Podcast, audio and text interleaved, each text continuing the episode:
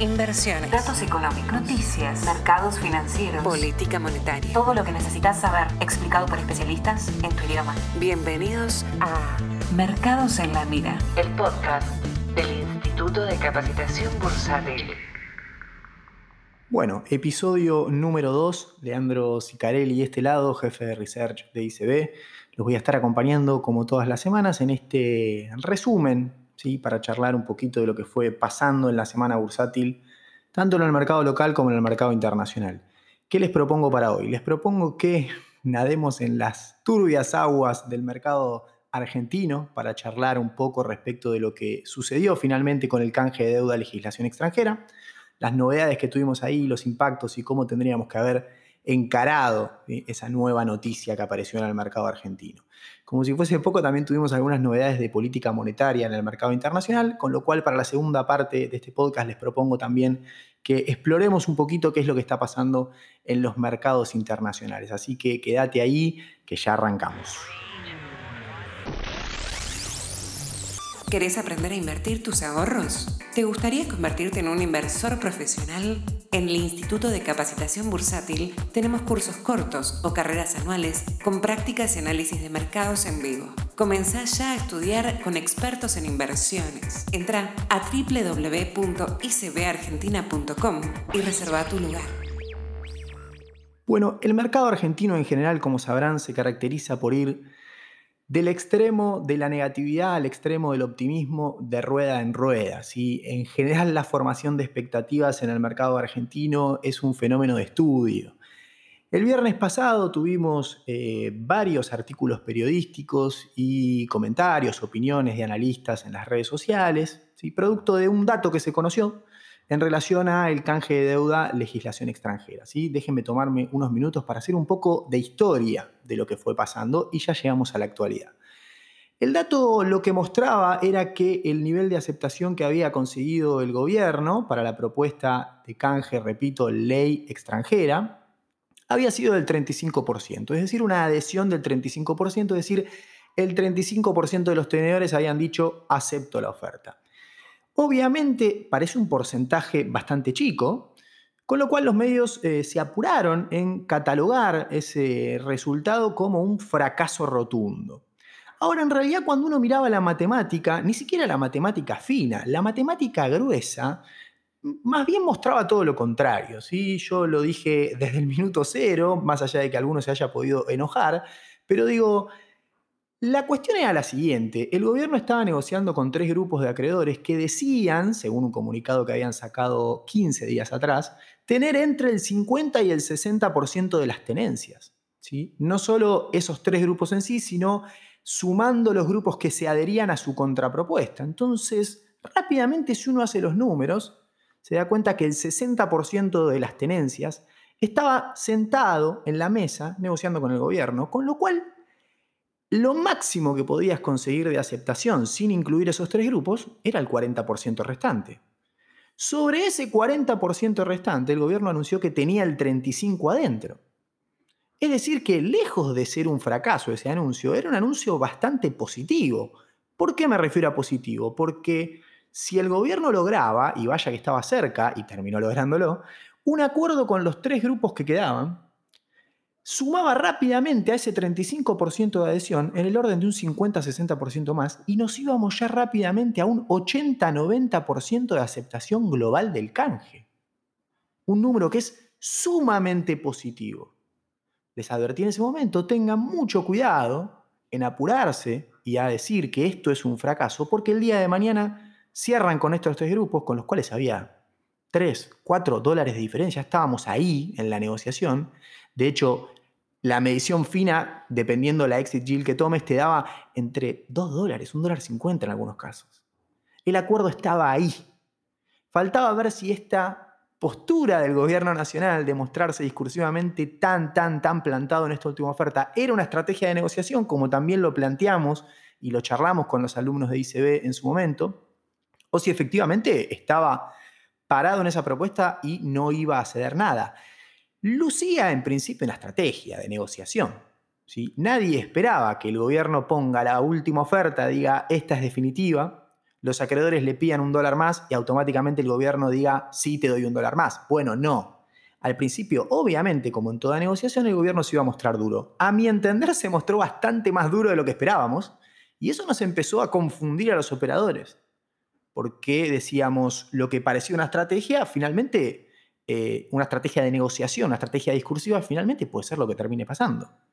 Pero no, finalmente no. Finalmente el gobierno accedió a modificar la oferta, hacerle una nueva modificación a la oferta definitiva para lograr acercar los números con los acreedores. Y automáticamente ese fracaso que nos habían dicho termina siendo un éxito. Termina siendo un éxito por varias cuestiones. El mercado obviamente voló. ¿Sí? Ahora después vamos a charlar puntualmente del impacto en el mercado, pero termina siendo un éxito por varias cuestiones. Algunos pueden decir, eh, no hubo quitas de capital significativas, la solvencia no se modifica del todo, el ratio deuda-PBI, por ejemplo, no cambia prácticamente. Y efectivamente son eh, observaciones que están bien y son correctas y que es real. El canje argentino no es exitoso por lo que logra en materia de, quitas y de sostenibilidad de la deuda, medida, por ejemplo, como eh, ratio deuda sobre PBI, un ratio que tiene ciertas limitaciones, más cuando no tenés acceso a los mercados de crédito, es un ratio que no te dice nada, porque si no tenés forma de refinanciar los, los, vencimientos, por más que tengas 1% de, default, de, deuda sobre PBI, perdón, eh, si las reservas no alcanzan, pasa un default. Entonces, Indistintamente de eso, cuando uno agarra los indicadores de solvencia va a ver que en general en el mediano plazo no, cambiaron mucho. El gran éxito, el gran éxito que tiene este canje que anunciaron, que obviamente hay que esperar que lleguen los números finos, que se acepten y que se haga el canje verdadero de los bonos, ¿sí? que se liquide el canje básicamente, hasta fines de agosto supongo que estaremos así. Pero digo, si se cumple lo que anunció el gobierno y lo que anunciaron también los acreedores, importante, los acreedores también sacaron un comunicado un tiempito después de que el gobierno anunció el acuerdo, diciendo que iban a ingresar al acuerdo efectivamente. ¿Y por qué es exitoso? Bueno, es exitoso no tanto por las quitas que ha logrado, sino porque tiene dos características que lo convierten en muy positivo para el país. ¿sí? La primera de ellas es el periodo de gracia. Argentina en el corto plazo ha despejado totalmente los pagos de vencimiento de deuda en dólares. Y esto es muy positivo porque en el contexto de pandemia, en una economía que no tiene acceso a los mercados internacionales, una economía que como todas las economías del mundo está gastando mucho y recaudando poco, tiene que financiar parte de esa expansión fiscal con emisión. Algo puede buscar en el, mercado de deuda en pesos, ¿sí? bastante bien le está yendo al tesoro en las colocaciones. Principalmente lo que ha logrado es renovar todos los vencimientos de deuda, que ese es el primer paso. Sería muy positivo hacia adelante pensar en tratar de financiar la mayor cantidad de déficit fiscal con colocaciones en la plaza local en moneda doméstica. Sería muy optimista, pero en un futuro, en un mediano plazo, uno puede empezar a pensar una estrategia de ese tipo.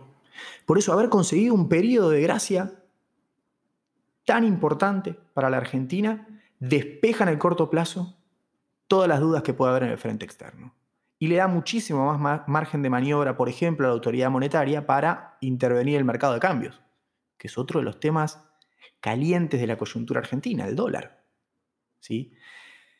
Pero indistintamente de, esto, de este periodo de gracia que conseguimos, que despeja y, alivia a Argentina en el corto plazo, y nos permite incluso cerrar el acuerdo con el Fondo Monetario, un acuerdo que en principio ya estaría medio armado, sería simplemente cuestión de ponerle la firma. ¿sí?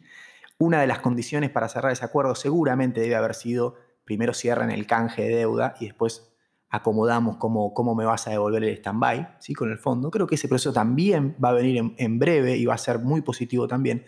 Pero el mayor éxito ni siquiera reside en eso que estábamos hablando. El mayor éxito es que si de verdad los acreedores tenían cerca del 60-50% de la tenencia, más el 35 kilogramos, nos vamos a un nivel de aceptación del 85-90%, mejores niveles de aceptación que en canje el 2005, que en la primera rueda salió con 76% de aceptación. Entonces, ¿por qué es bueno tener tanta aceptación? Principalmente porque nos va a permitir activar las cláusulas de acción colectiva. Las cláusulas de acción colectiva son unos umbrales de aceptación que vos tenés que alcanzar para que el canje que estás ofreciendo deje de ser voluntario y pase a ser compulsivo. Significa que todos tienen que entrar al canje y significa esto, y acá viene lo importante, que el día de mañana nadie tiene derecho a ir a los tribunales de Nueva York a reclamarte nada. Entonces, por eso es muy exitoso de confirmarse lo que el gobierno y los acreedores anunciaron. Porque activando las cláusulas de acción colectiva, el canje no deja problemas legales para el día de mañana. Recuerden 2014, el fallo de Griesa, el pago del holdout del gobierno anterior, ¿sí? se pudo financiar en el mercado internacional con una gran colocación. En ese momento era tal vez de las colocaciones más grandes de, emergentes, y después creo que nos pasó a Arabia Saudita. Pero la cuestión ahí es, nos podemos quedar tranquilos, no solo los que vivimos en Argentina, de que eh, el día de mañana no vamos a ir a, a mayores problemas legales por este canje, sino los tenedores de bonos y los inversores que compran activos argentinos, porque saben ¿sí? que este bono no tiene, por ejemplo, cross default con ningún otro bono. ¿Qué significa eso? Que si Argentina no paga algún otro bono después, nosotros no vamos a tener problema. ¿Sí? Vamos a seguir cobrando nuestro bono. ¿Sí? Y nadie va a ir después a embargar los pagos que me haga el gobierno cuando yo tengo que cobrar mi cupón. Nada de eso va a pasar, porque si se activan las cláusulas de acción colectiva, en términos legales el gobierno y el activo en general, que es lo que nos importa a los que estamos en el mercado, está cubierto, ¿sí? está muy cubierto. Pero indistintamente de estas dos cosas que determinan el éxito, a mi entender, haber despejado, haber solucionado el problema de liquidez, Argentina es una economía ilíquida. Nadie le presta a Argentina, con lo cual el problema es un problema del día a día. ¿sí? Después podemos tener otro problema de solvencia, pero se resolverá en el mediano plazo. ¿sí? El problema de iliquidez era muy grande y esta oferta lo soluciona.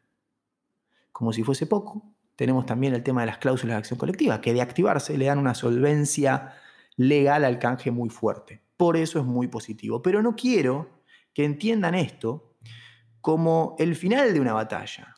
Lejos está esto de ser el final de una batalla. Esto es el comienzo de un proceso de normalización que el gobierno, el país, el mercado, los inversores tenemos que tratar de hacer en Argentina.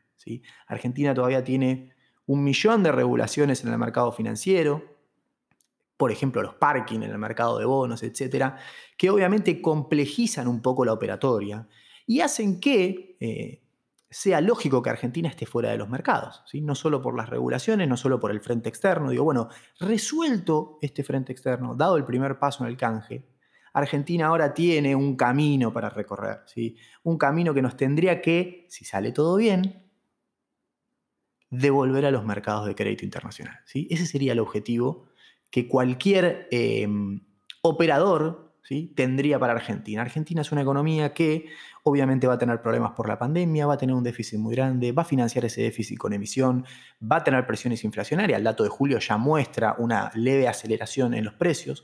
Por eso eh, la explosión de demanda en la curva de bonos SER, bonos que ajustan por inflación. ¿sí? Los operadores quieren cubrirse contra la inflación, porque ven que puede ser un problema en el mediano plazo en Argentina, mediano corto, llamémosle. ¿Sí? Recuerden que el largo plazo en Argentina son 30 días, con lo cual la expectativa en el corto plazo, mediano, si quieren, en términos argentinos, era que pueda llegar a haber un movimiento fuerte de la inflación, por eso los actores quieren cubrirse. Ahora, entendamos este proceso de canje como eso, como el puntapié para un proceso de normalización. Hay un montón de otras cosas para hacer, Muchas de ellas seguramente estarán en agenda, otras me imagino que no, pero digo, hay un proceso para hacer de normalización que nos tiene que dejar, si todo sale bien, volviendo a colocar deuda en los mercados voluntarios de crédito. ¿sí? Que es la única forma en el largo plazo que tiene un país como Argentina para refinanciar sus pasivos en moneda extranjera. ¿sí? Obviamente uno querría tener superávit comercial y de cuenta corriente, es decir, exportar más de lo que importamos, que sobren dólares y poder simplemente pagar con eso y endeudarse lo menos posible, pero no es algo que sea sostenible en, el tiempo, ¿sí? sobre todo porque Argentina es un exportador de commodities y gran parte de los dólares que ingresa van a depender siempre del precio de los commodities, precio que se determina en los mercados internacionales, en el cual Argentina tiene algún tipo de peso por ser un gran productor eh, de soja, por ejemplo, pero digo, no es algo que uno pueda controlar. ¿sí? Entonces, lo ideal es ir a, el mix, a un buen mix entre financiamiento genuino con dólares que te sobran y financiamiento en los mercados internacionales siempre que te presten a tasas que a vos te conviene. ¿sí? Entonces cerramos esta primera partecita y nos vamos rápido con lo que pasó en el mercado, porque El mercado metió un rally fenomenal el día que se conoció el rumor, ¿sí? Tuvo un muy buen after después de ese mercado y al día siguiente, obviamente, lo que hubo, fue una entrega de papeles, ¿sí? básicamente una venta con la noticia. Recuerden siempre que en los mercados financieros las noticias son señales de venta, nunca de compra. Si está en el diario es porque dejó de ser negocio. Cuando te dijeron que se había resuelto el canje, que Argentina volaba, ya era tarde.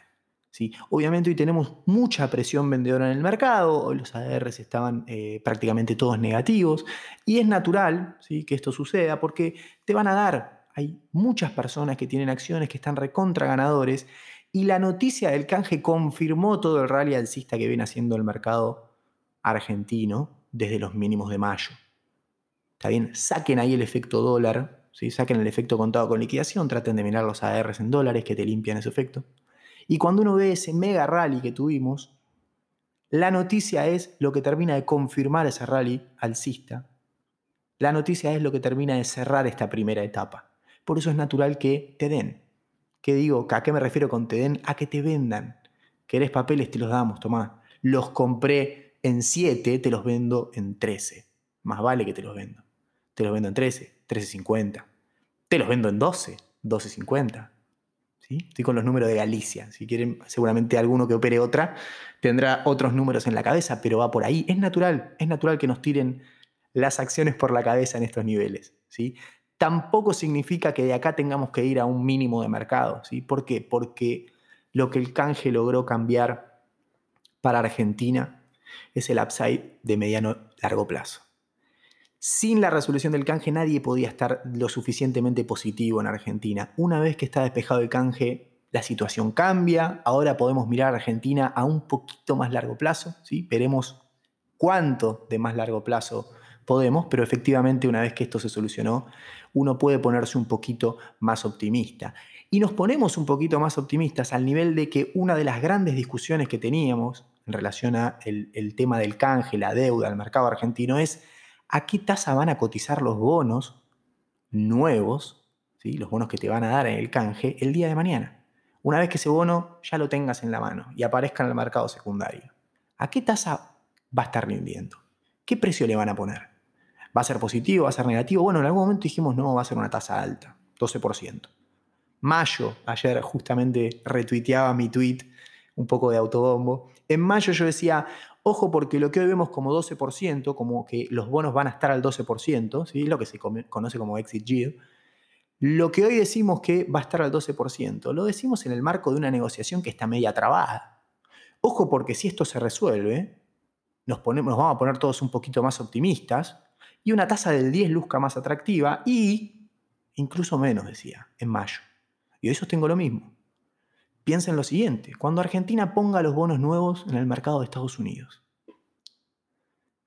con las tasas que hay a nivel global cercanas a cero, en muchos casos negativos, en bonos del Tesoro eh, de, países desarrollados. ¿sí? Argentina, eh, Estados Unidos rinde 0,5 más o menos a 10 años, los bonos de Japón eh, o de países como Suiza, etcétera, dan rendimientos negativos en algunos casos, cercanos a cero, negativos.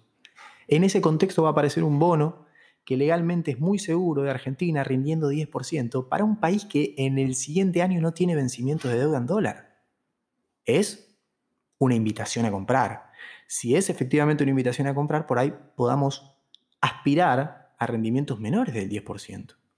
Entonces, la vuelta a los mercados internacionales con tasas entre el 8, tal vez 9, tal vez 7, empieza a ser un poco más probable. Como les dije, es un proceso de normalización, falta hacer una serie de cosas ¿sí? antes de llegar a ese gran objetivo que es volver a los mercados internacionales. ¿sí?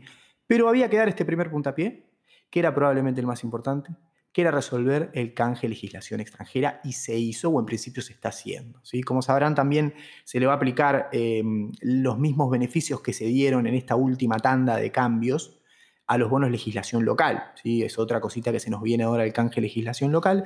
Recuerden que la postura del gobierno es le voy a dar las mismas condiciones a ley local que a ley extranjera. Por ende, si se cambiaron las condiciones para ley extranjera, se van a cambiar también para ley local, así que bienvenidos, bienvenidos todos los que tengan bonos eh, legislación local.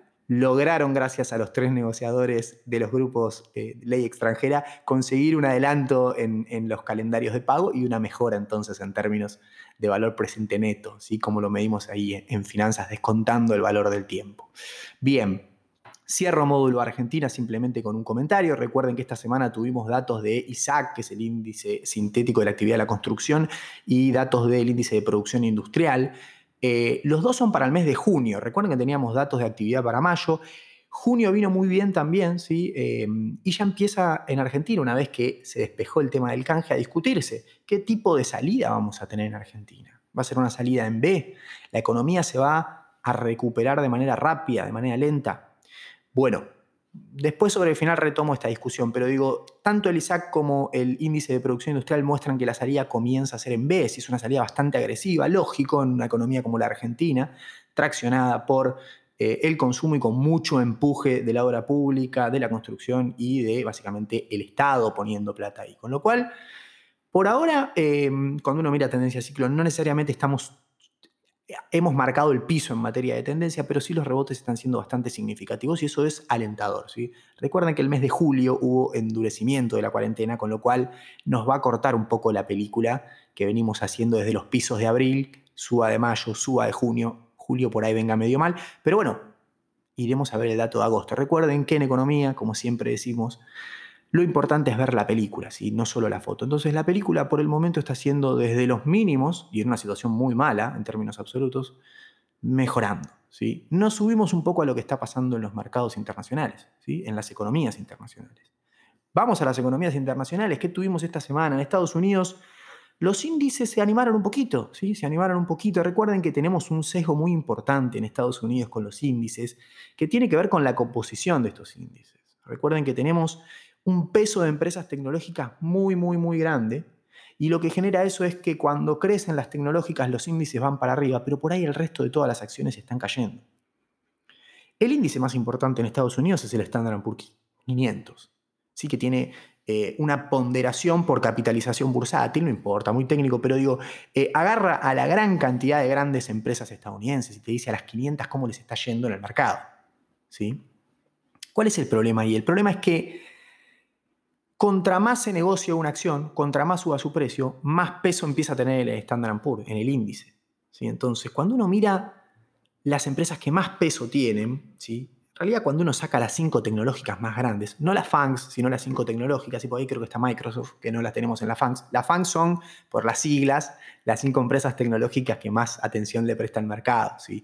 Eh, Facebook, Apple, Amazon y Google, básicamente. En Netflix y Google. ¿sí?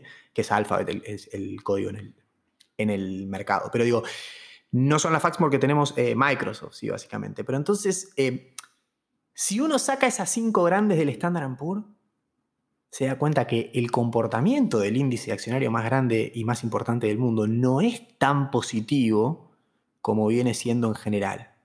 Y ahí lo que tenemos es este sesgo de tecnológicas. ¿sí? A las empresas tecnológicas les está yendo muy bien, en la bolsa hay mucha demanda y uno lo ve rápido y fácil cuando mira el Nasdaq, que es el índice que solo tiene tecnológicas. Ese índice hoy marcó otro nuevo máximo histórico, zona de 11.000, está en su nivel más alto de la historia. Y uno, y uno rápidamente, si no está mucho en los mercados, piensa, pero una coyuntura tan mala como la que estamos viviendo y está en máximos históricos. Sí, y los balances mostraron que efectivamente a las empresas tecnológicas en general les está yendo muy bien. ¿Sí? No a todas, pero digo sí a estas grandes. Y recuerden, los índices tienen ponderaciones. Los índices tienen ponderaciones. Si la empresa es muy grande, pondera más en el índice.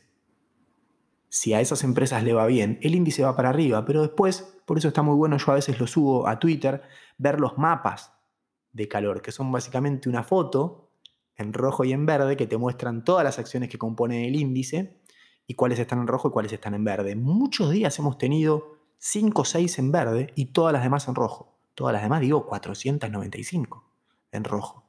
Y el índice yendo para arriba. ¿Por qué? Porque el peso de esas 5 que crecen es muy grande. Como decíamos en el newsletter de la semana pasada del ICB, que las tecnológicas no te tapen el bosque. ¿Sí? Bien, fue una exageración lo que dicen, no es que si las 5 van para arriba y las otras 400 van para abajo, el índice va a ir para arriba. No tienen tanto peso, pero se sorprenderían de ver un mapa de calor y entender de que efectivamente son prácticamente las únicas que están subiendo. En materia de datos tuvimos eh, pedidos de seguro de desempleo, bastante buen dato para Estados Unidos, sale todos los jueves, recuerden, no se va, hubo 1.1 millones de pedidos nuevos cuando se esperaba 1.4, así que fue un dato relativamente positivo. Eh, ya el Standard Poor's está negociándose en la zona de 3.330, con lo cual estamos eh, en una zona bastante positiva que hasta hace unas semanas parecía bastante difícil de alcanzar o de, volver a alcanzar, porque recuerden que pre-COVID estuvimos en esos niveles. Pero bueno, el índice se animó, empuje de tecnológicas obviamente, y eh, ahí estamos, y estamos en esa zona bastante interesante y tratando de ir a buscar, para el caso del Standard Poor's, el máximo pre-COVID, ¿sí? que sería nuestro próximo target. ¿sí? Luce un poco aventurado, pero tal vez en el, corto plazo eso cambie y podamos llegar. Eh, saliendo un poco de Estados Unidos, ya para cerrar eh, el podcast de esta semana, tuvimos decisiones de política monetaria del Banco de Reserva de Australia y el Banco de Inglaterra esta semana. ¿sí? Las dos han sido resoluciones que vinieron en el marco de lo que uno esperaba. ¿sí? No hubo cambios básicamente. El Banco de Reserva de Australia mantiene eh, su tasa, su cash rate en, 0,25%. Eh, y también tiene un target para la tasa de bonos del Tesoro a tres años de 0,25%, también lo mantiene. Eh, pese a que se estuvo operando un poquito por arriba de ese porcentaje, en el comunicado dice que en el corto plazo, si eso se mantiene, va a salir a intervenir. Y fíjense lo que hacen, ¿no? Los bancos centrales en los países desarrollados controlan las tasas que rinden los bonos soberanos del tesoro. ¿sí? ¿Cómo lo hacen? Operando, comprando y vendiendo en el mercado secundario. ¿Está bien? Bien, en el Banco de Inglaterra tuvimos algo parecido, ¿sí? el quantitative easing sigue teniendo el mismo importe que teníamos, el programa de compra de activos por parte del Bank of England va a seguir siendo por 745 mil millones de libras, ¿sí? no, no cambió, eh, cambió hace algunos meses y pasó, le sumaron 100 mil millones más. Eh, y el mercado espera que en el corto plazo se sumen otros 100 mil millones más y que nos vayamos a un programa de 400, de, perdón, de 845 mil millones de libras. Sí, veremos. Eh, no estaba apreciado para, para esta reunión eso, pero sí en el corto plazo se espera que suceda. La tasa la dejaron en 0,1%, es una tasa overnight también, intrabancaria, etcétera, de referencia.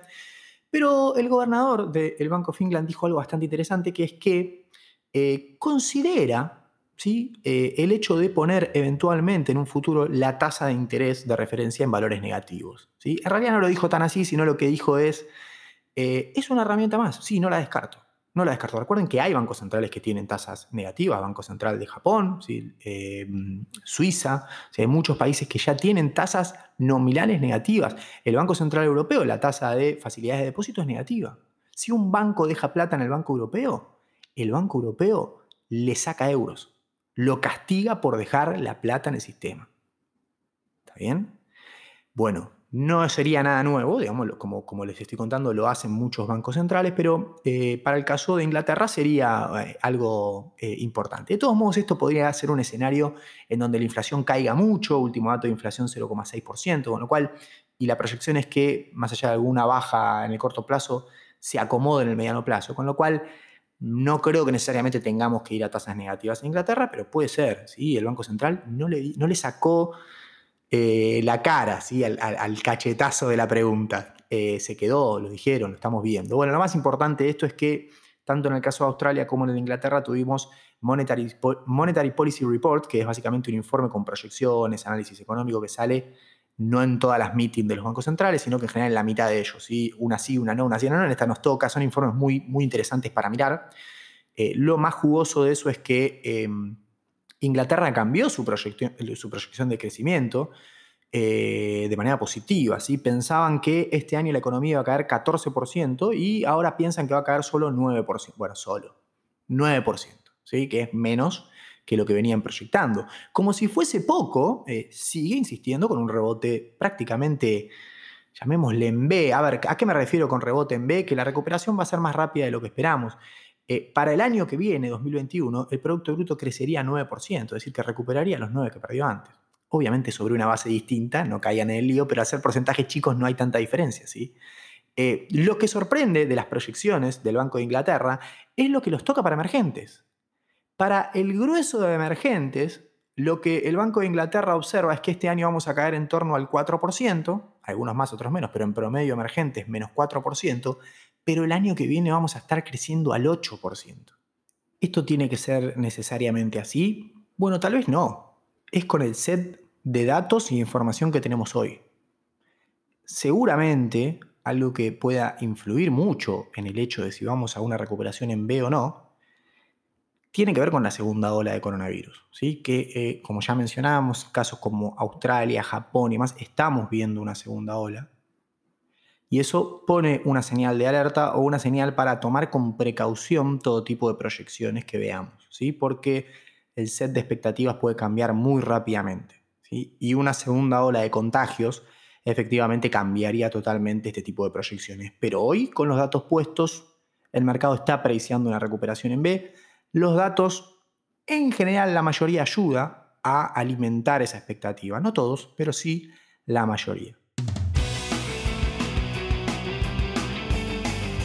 Espero que les haya gustado y nos reencontraremos la semana que viene con Mercados en la Mira, nuevamente el podcast del Instituto de Capacitación. Leandro Sicarelli les habló, los acompañó esta media horita. Les dejo un saludo y nos vemos la semana que viene. Si querés conocer más, ingresa en www.icbargentina.com o seguinos en nuestras redes sociales.